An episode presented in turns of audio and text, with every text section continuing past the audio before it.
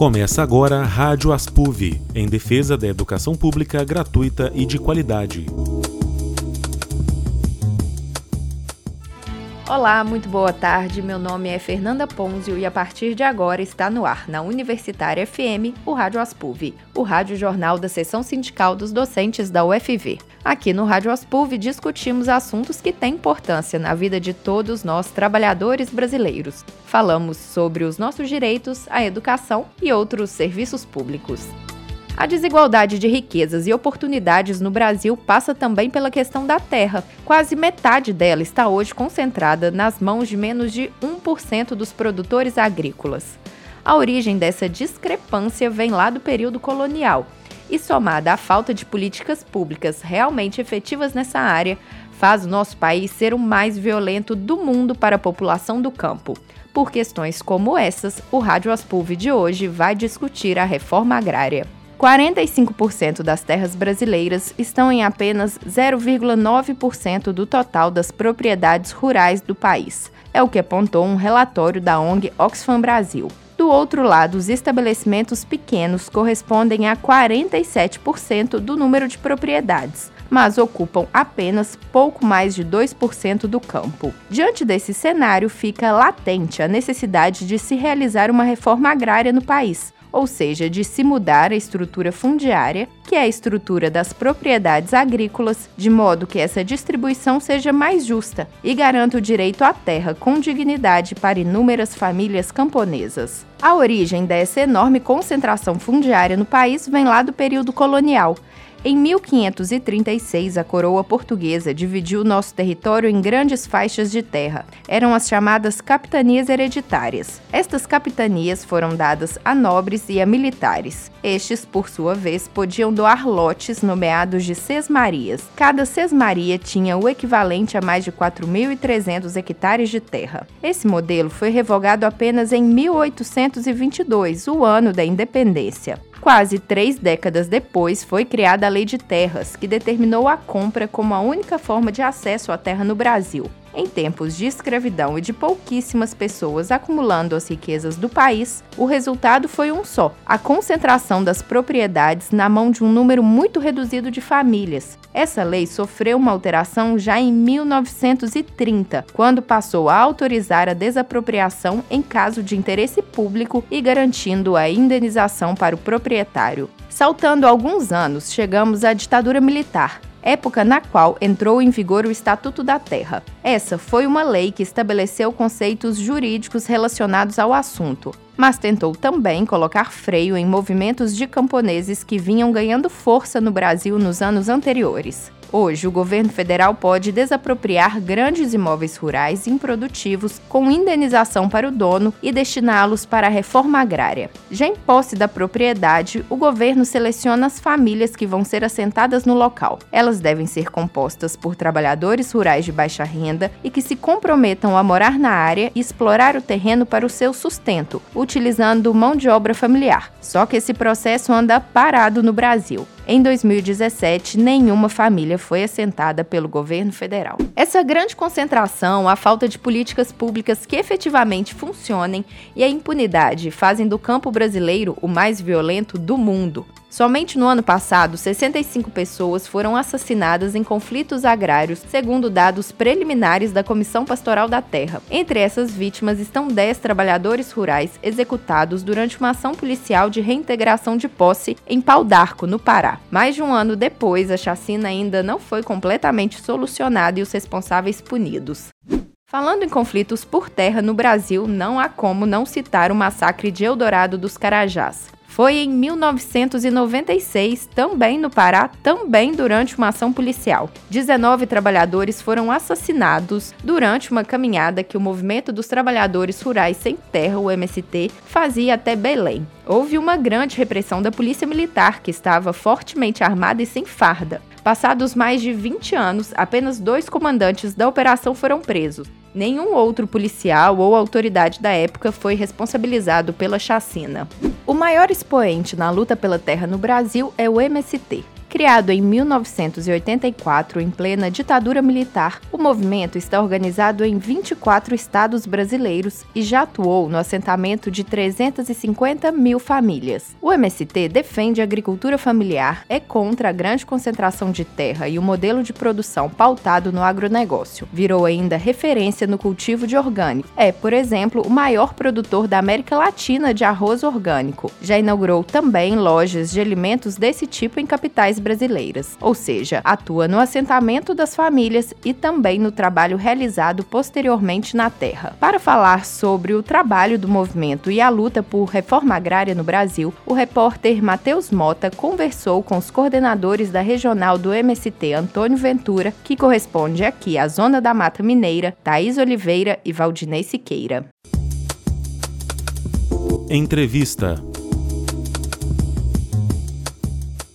Meu nome é Valdinei, eu sou assentado no assentamento Olga Benário há quatro anos. Contribuo no assentamento é, na parte da produção, contribuímos na nossa cooperativa, que é uma cooperativa regional, e contribuímos também na nossa regional Antônio Ventura, é, que hoje é composta por quatro áreas: assentamento Olga Benário, Denis Gonçalves, assentamento Marielle Franco e o acampamento Gabriel Pimenta em Antônio Carlos. E Marielle Franco fica em Tocantins. Eu sou Thaís, filha de assentado e também é, passando pelo processo de me tornar uma assentada também no assentamento Água Benário. Contribuo com o movimento há mais ou menos quatro anos e meio, principalmente na atuação dentro da nossa cooperativa, que é regional, e no setor de produção do movimento regional também. Vocês acham que faltam hoje políticas públicas realmente eficientes no que se refere à reforma agrária? Como é que a gente pode pensar uma reforma agrária no Brasil?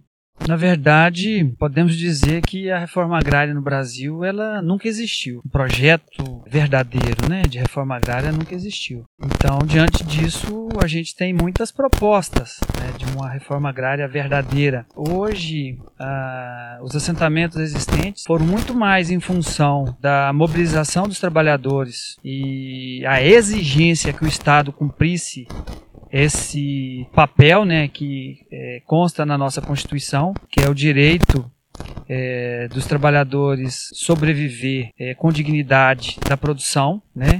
É, com esse vínculo com a terra, do que uma ação do Estado, né, de desapropriar os grandes latifúndios e as áreas improdutivas e destinar à reforma agrária. Então, assim, tudo o que aconteceu até hoje, com raríssimas exceções, foi muito mais é, por conta da mobilização do que uma iniciativa do Estado. Então, uma reforma agrária ideal é aquela que o Estado faz esse mapeamento das áreas passíveis de reforma agrária, como consta na Constituição, é, levando em conta o índice de produção dessas áreas e garantir, então, que as famílias tenham, tenham acesso a essa terra. E, em seguida, garantir outras condições que também são necessárias para uma reforma agrária de sucesso, né? como é a questão do crédito, assistência técnica, porque muitas famílias ficam por debaixo da lona durante 10 anos. E para ela garantir o pedaço de terra, ela tem que ficar ali. Durante esse período, ela não tem como acumular recurso para quando sair efetivamente a conquista da terra, ela investir. Então,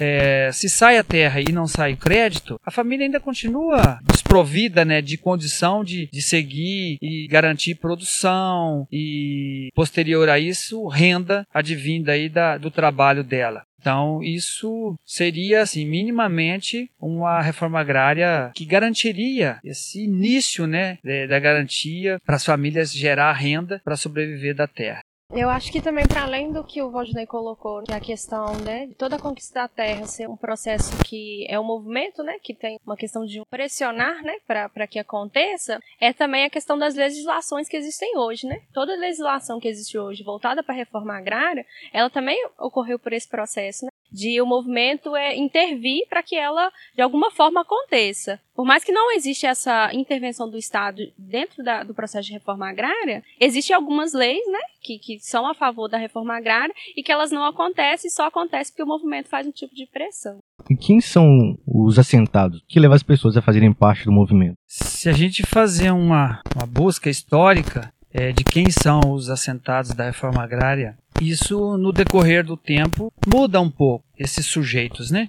É, se a gente resgatar que a primeira ocupação que ocorreu no Rio Grande do Sul é isso há mais de 30 anos atrás, ali tinha um público, né? Na maioria camponeses, filhos né, de pequenos agricultores com pequenas propriedades, né, insuficiente para garantir o sustento para a família na medida que ela foi crescendo e os filhos e filhas, né, é, também tendo famílias. É, então ali era esse público de pequenos agricultores com pequenas propriedades e por isso é, precisavam de conquistar terra para poder seguir sobrevivendo dela, assim como seus pais, avós, então, isso ali no surgimento do, do MST. É, no decorrer do tempo e com as transformações que a sociedade também passou, com esse inchaço das grandes cidades, né? Hoje o público da reforma agrária é diverso, né? Então tem pequenos agricultores também, com pedaços de terra insuficiente para sobreviver, por isso preciso de conquistar um pedaço.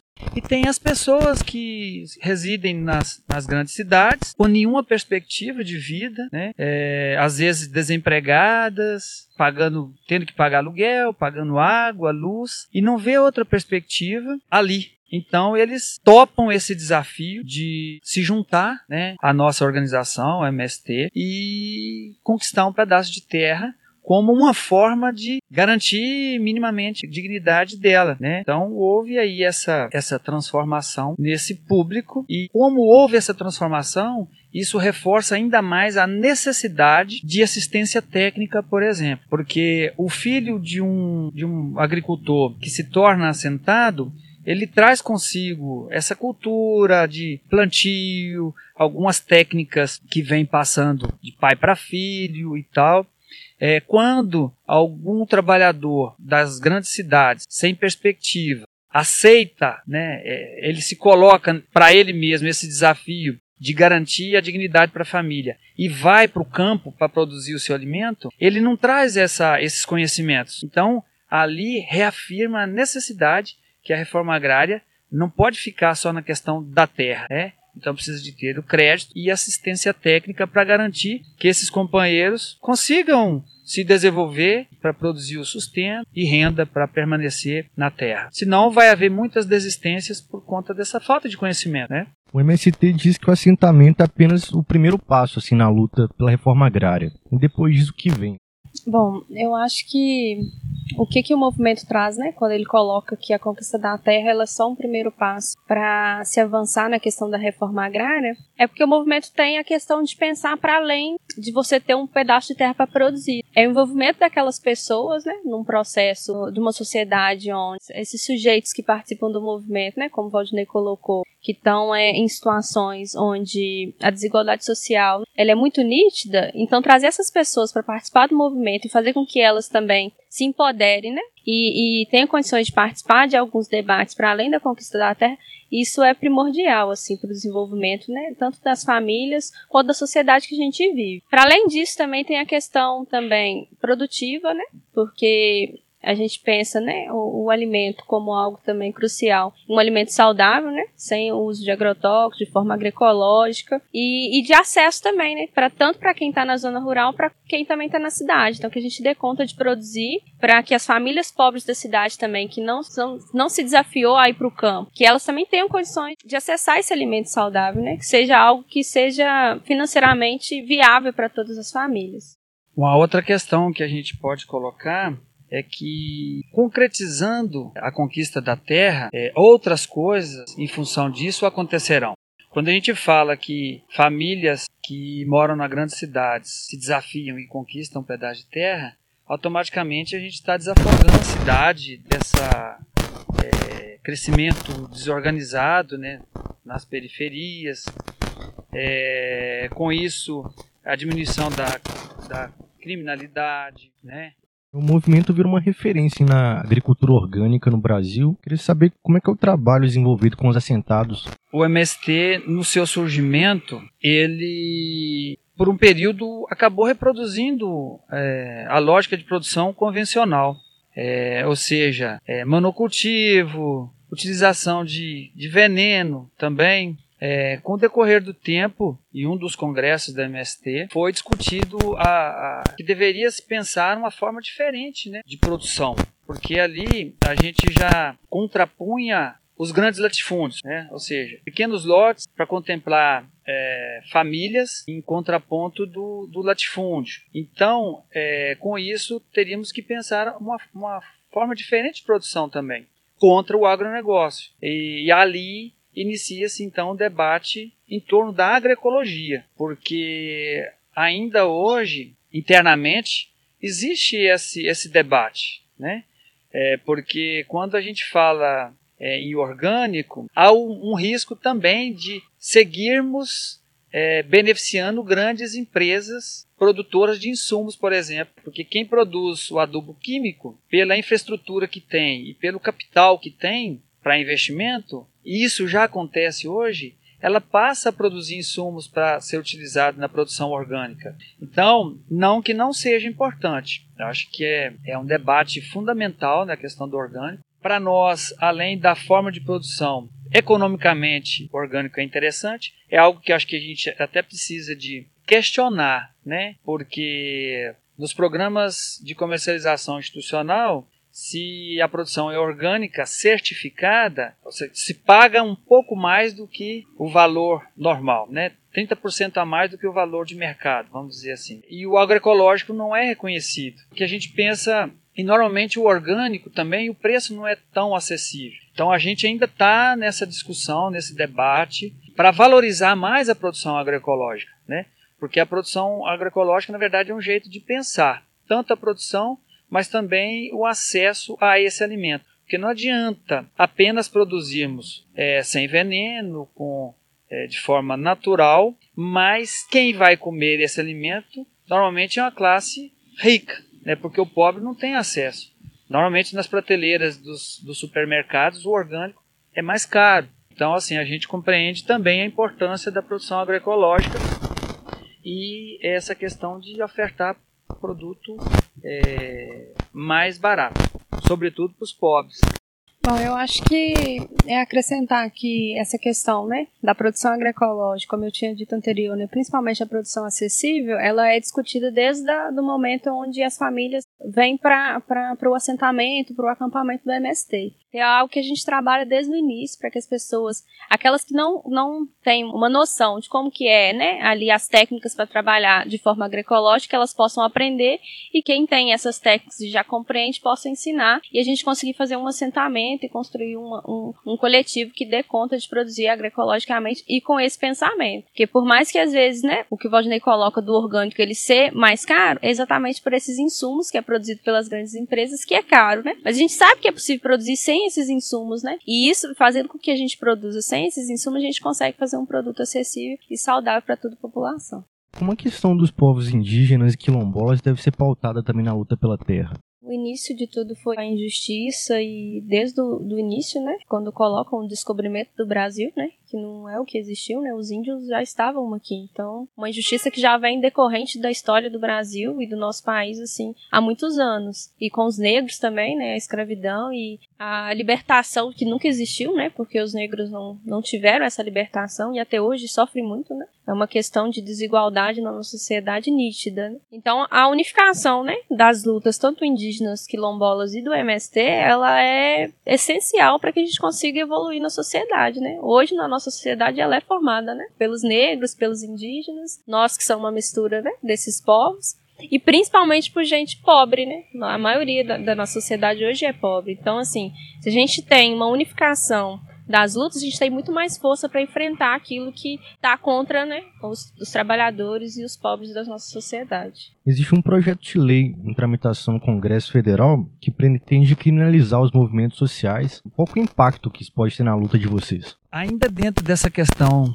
da, da luta de classe, e dos embates que ocorrem em torno da, dessa questão, há a questão da correlação de força. E o Congresso brasileiro, a Câmara ali dos, dos deputados, é uma representação nítida disso. No último período, isso foi bastante aprofundado. Né?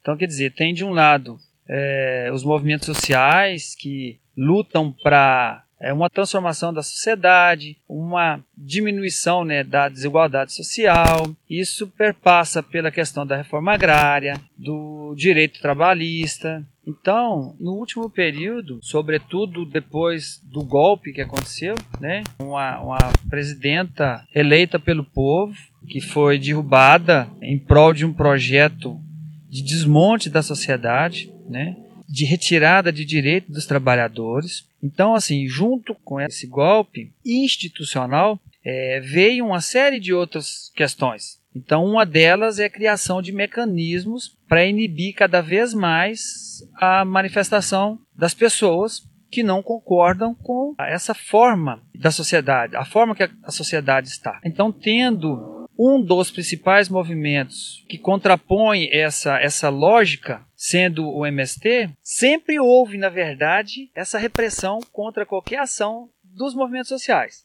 Só que ela ainda era camuflada, né? Agora ela está escancarada. É, é grave essa situação, mas nós não vamos arredar um pé. Então há o risco muito grande de acontecer problemas ainda mais sérios, né?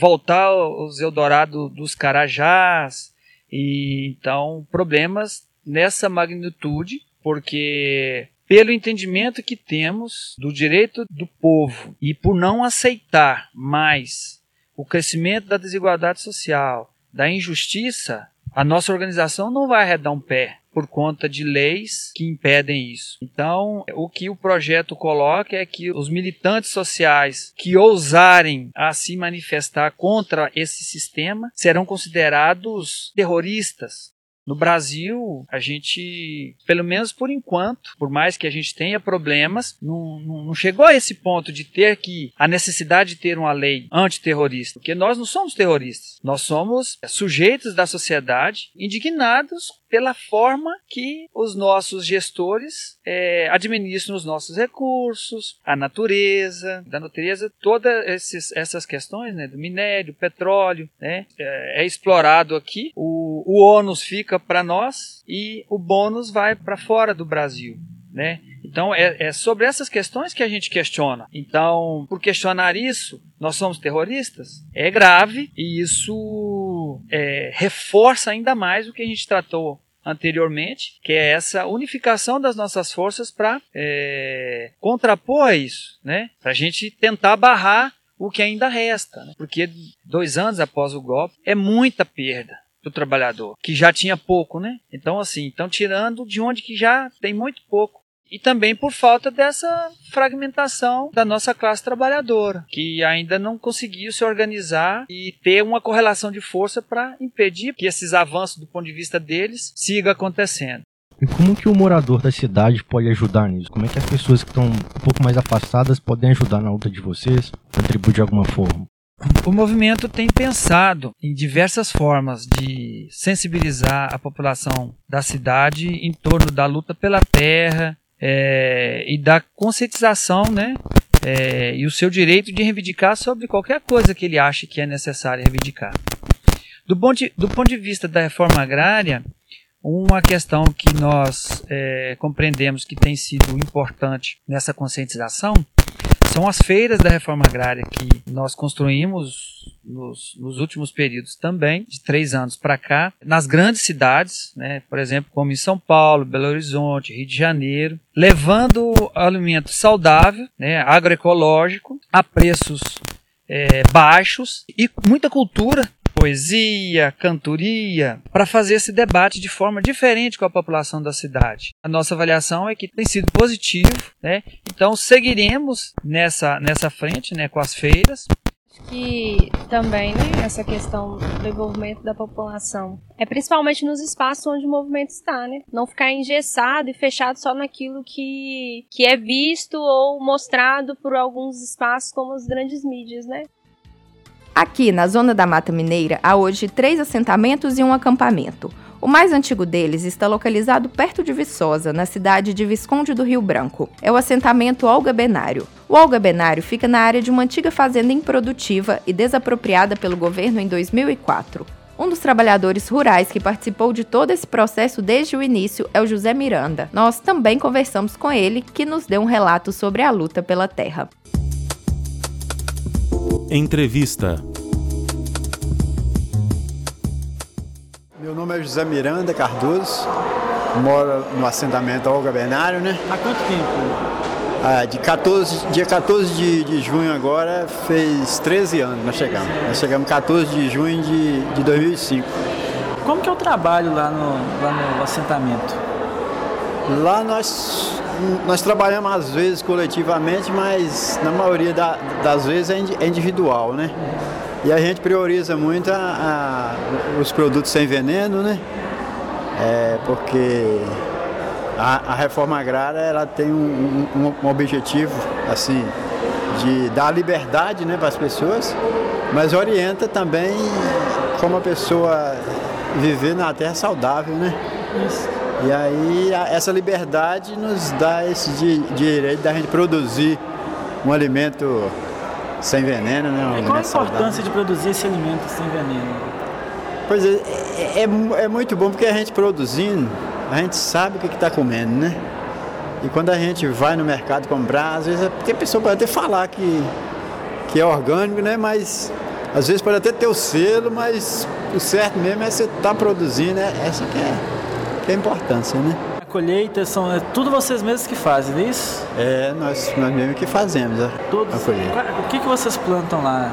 As, a gente não consegue plantar tudo que a gente necessita, né? Porque a, o assentamento já está. As pessoas do assentamento já têm uma idade mais avançada, né? Então não permite a gente o esforço, ter muito esforço. Mas na medida do possível que a gente pode produzir, é o básico, né? O feijão, o milho, para a gente criar uma, uma, uma, galinha, né? uma coisa assim.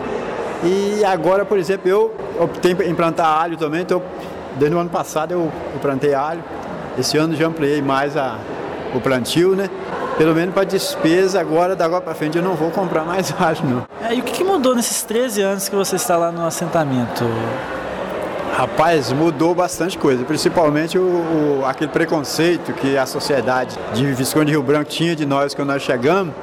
Isso aí nós já percebemos que já melhorou bastante, né? Porque no início as pessoas ficam assim meio tímidas com sem terra, né? Mas como a gente chegamos, eu no meu caso, minha esposa, que nós chegamos e já produzimos, fomos vender de porta em porta, isso aí ajudou muito. Então, nós hoje já temos uma amizade, assim, uma aceitação muito boa de Visconde Rio Branco. E como que é a comunidade, assim, como que é essa relação, essa relação de vocês com a comunidade, com a cidade de Visconde do Rio Branco? Você falou que melhorou, como que é hoje?